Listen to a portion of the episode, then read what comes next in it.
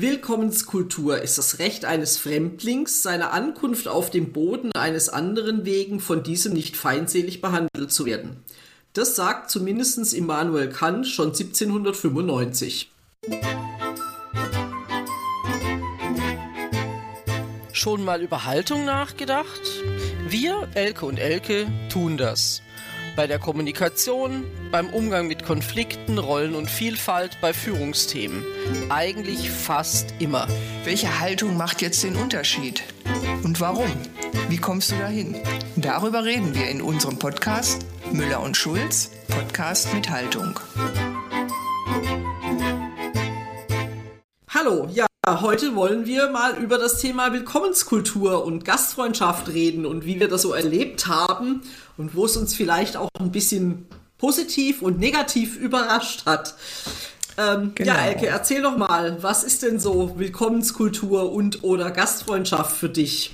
Ja, ich könnte natürlich Tage darüber reden, aber wir werden uns ja heute wieder mal so auf 20 Minuten beschränken.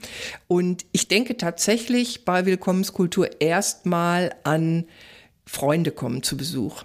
Also ganz positiv, du freust dich, dass jemand kommt, das hat vielleicht auch damit zu tun, wenn jemand nicht so oft kommt, ja.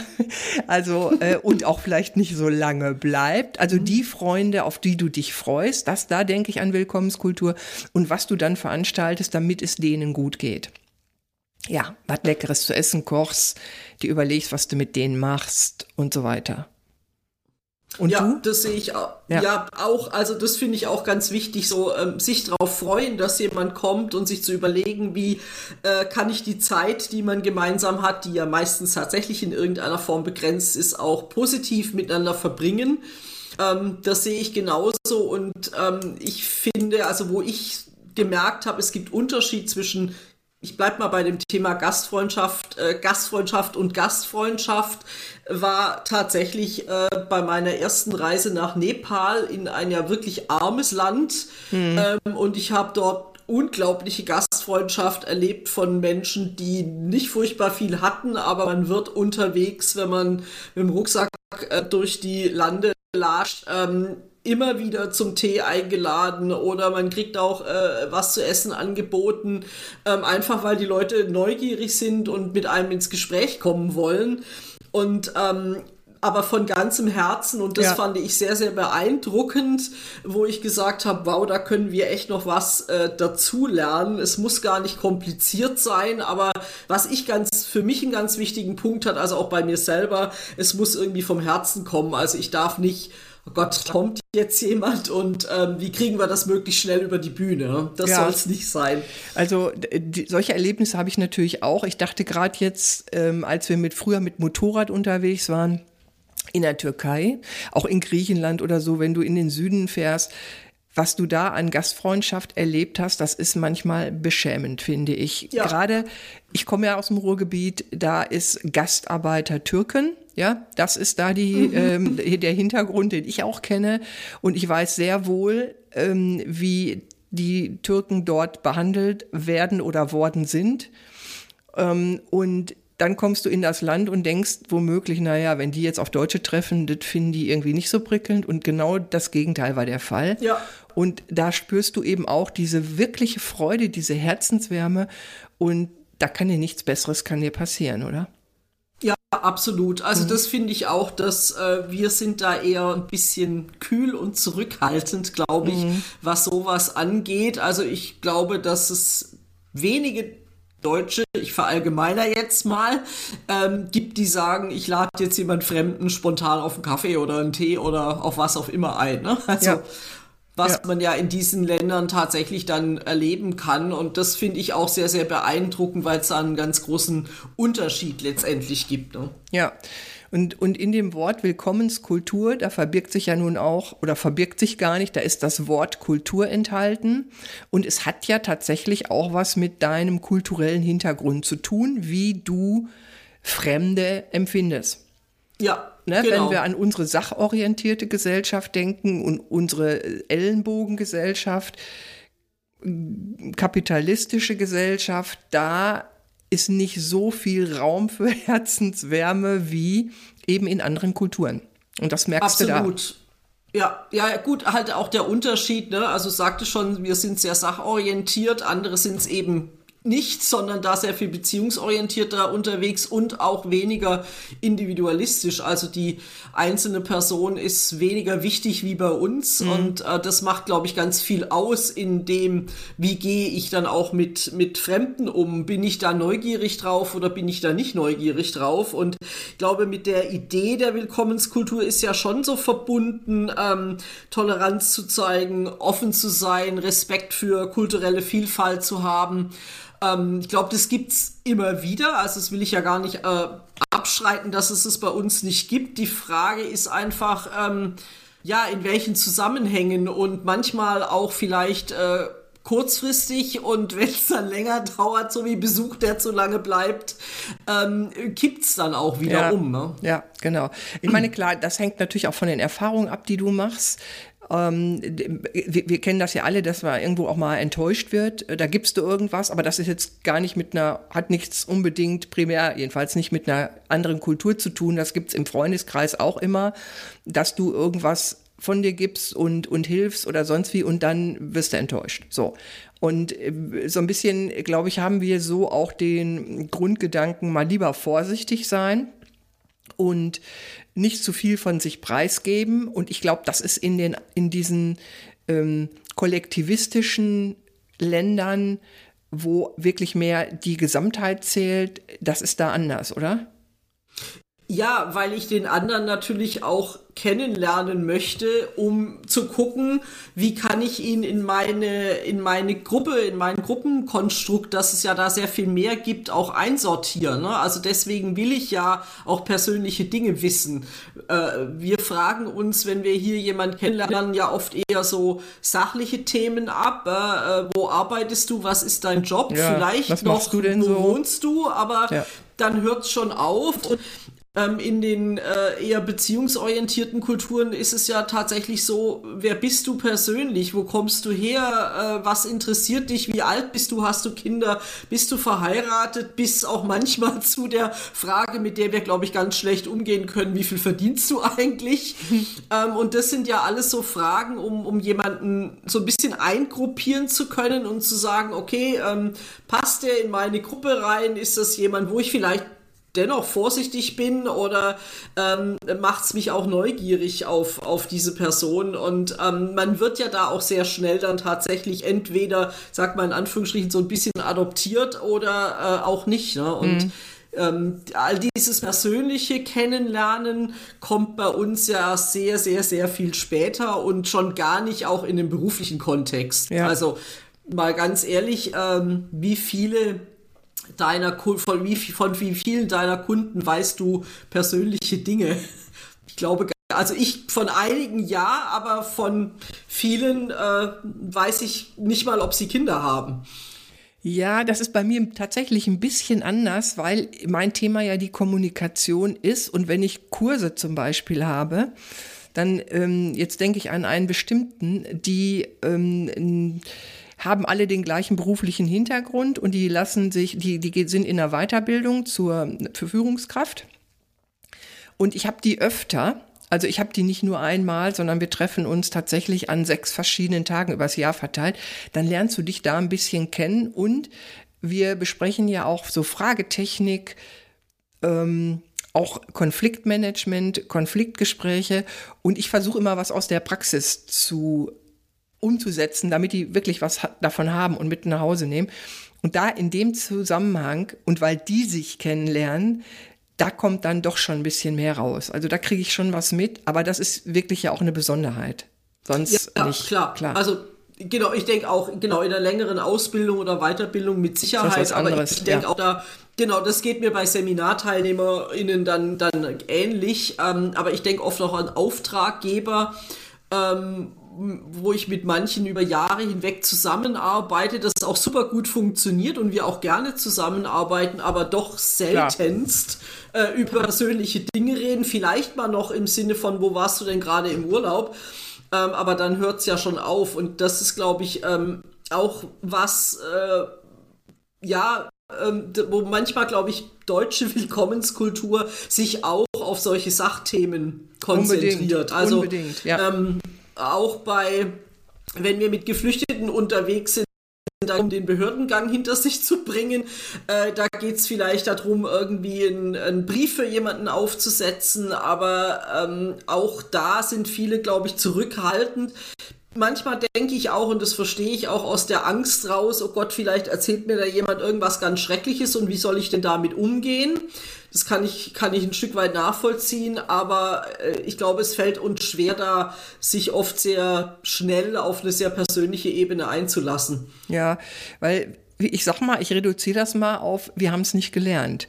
Wir haben gelernt, weißt du, du müsstest dich ja dann abgrenzen können. Das bedeutet ja, dass du dir vorher Gedanken darüber gemacht haben müsstest, was, wie verhalte ich mich, wenn Situation XY eintritt oder so also das ist ja zumindest das Erste, dass, dass man sich Gedanken darüber machen muss, wie man sich verhaltet. Ob das dann alles so richtig ist, weil du die Erfahrung nicht hast, steht ja dann nochmal auf dem anderen Blatt.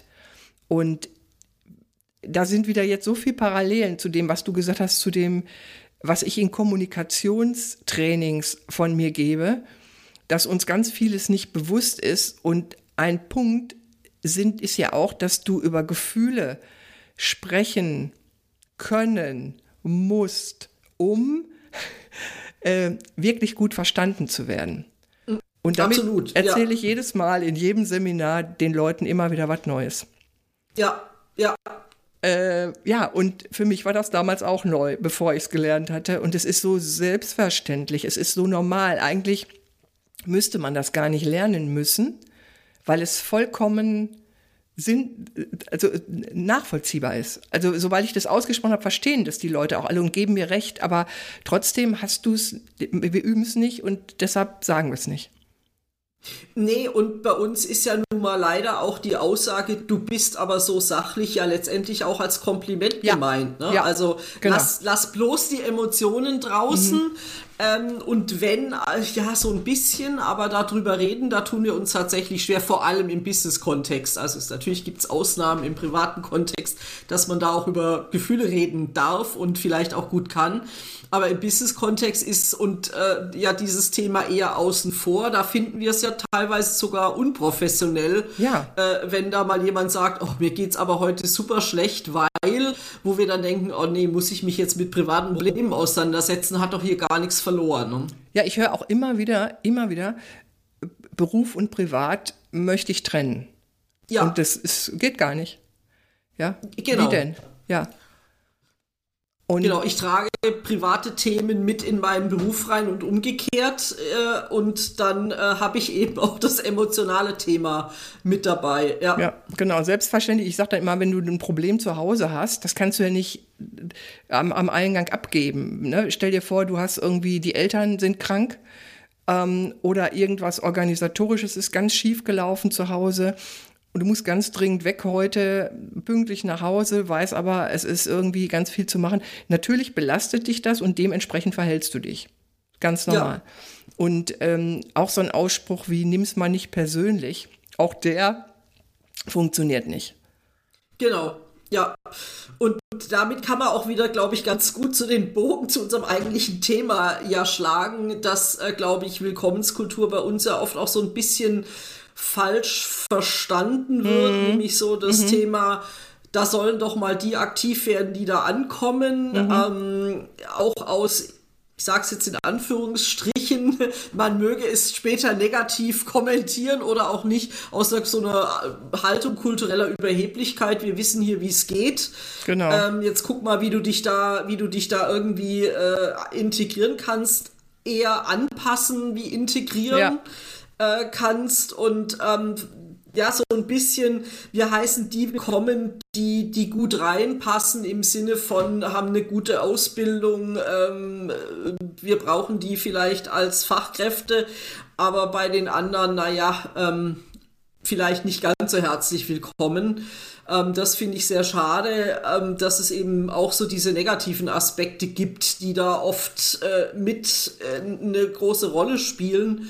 Ähm, was sehr schade ist, denn ich glaube, hinter einer echten gelebten Willkommenskultur verbirgt sich dann doch eher eine zugewandte Haltung, äh, um zu sagen, äh, wir brauchen euch vielleicht und wie können wir das gemeinsam Integration angehen, nämlich eben nicht Integration im Sinne einer Einbahnstraße, sondern da müssen beide Seiten, die die aufnehmen und die, die ankommen, was für tun. Ja, absolut.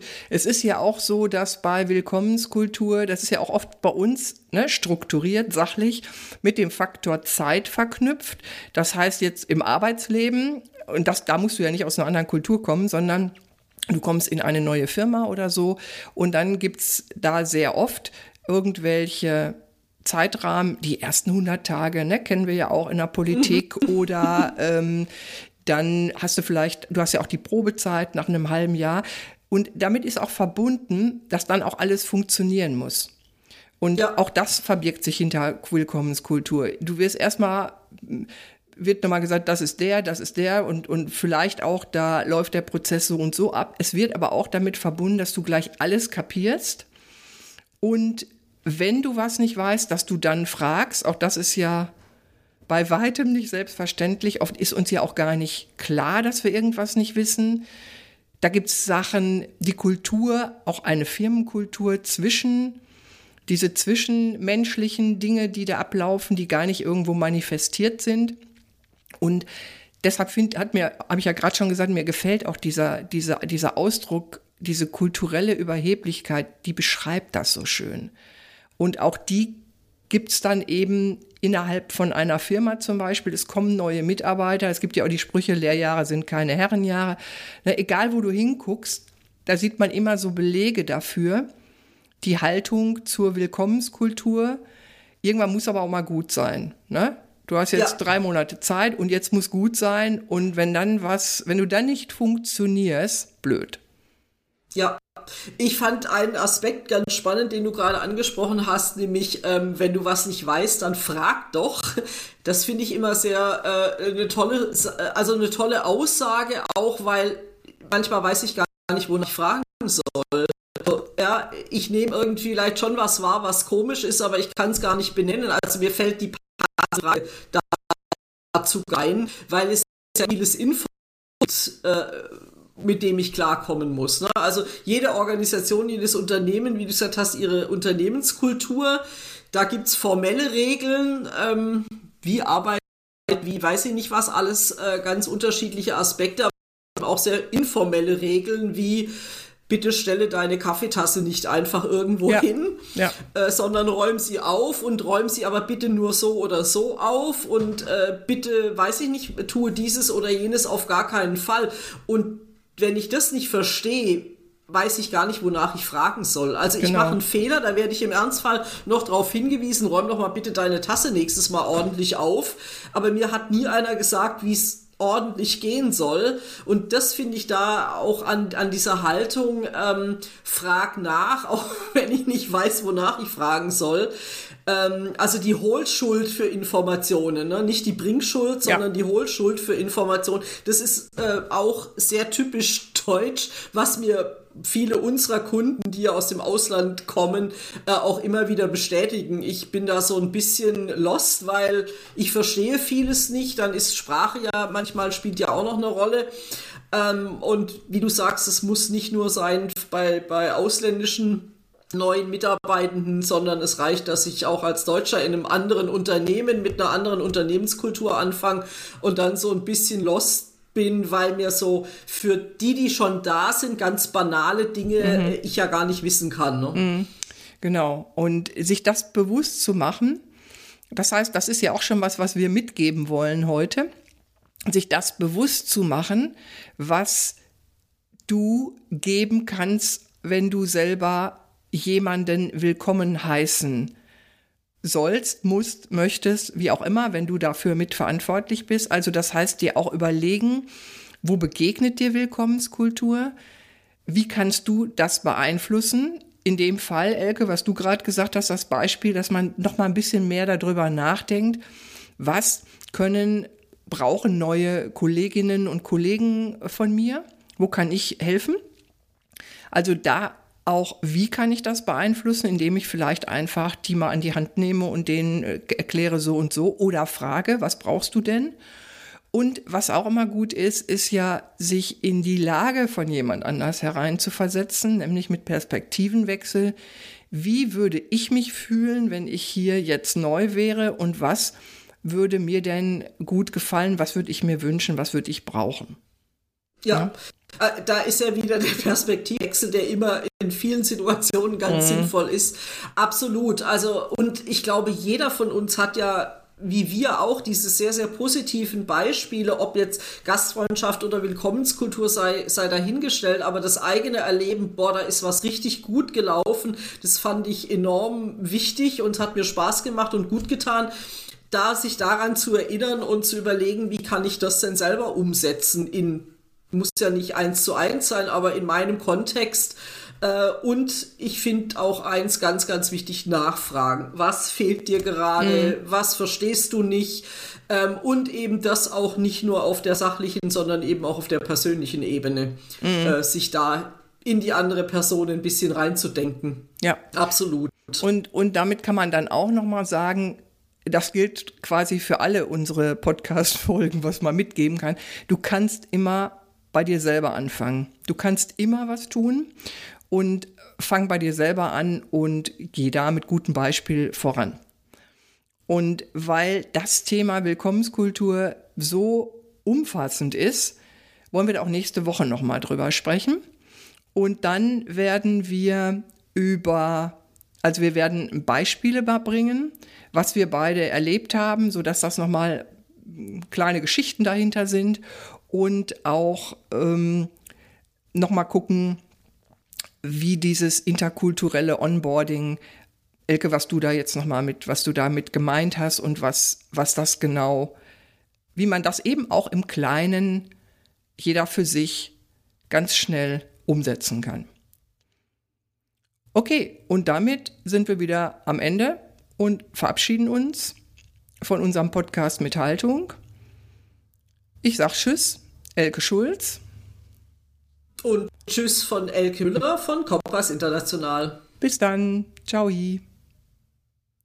Das war Müller und Schulz Podcast mit Haltung von Elke Müller, Kompass International und Elke Schulz, Kommunikationskochschule.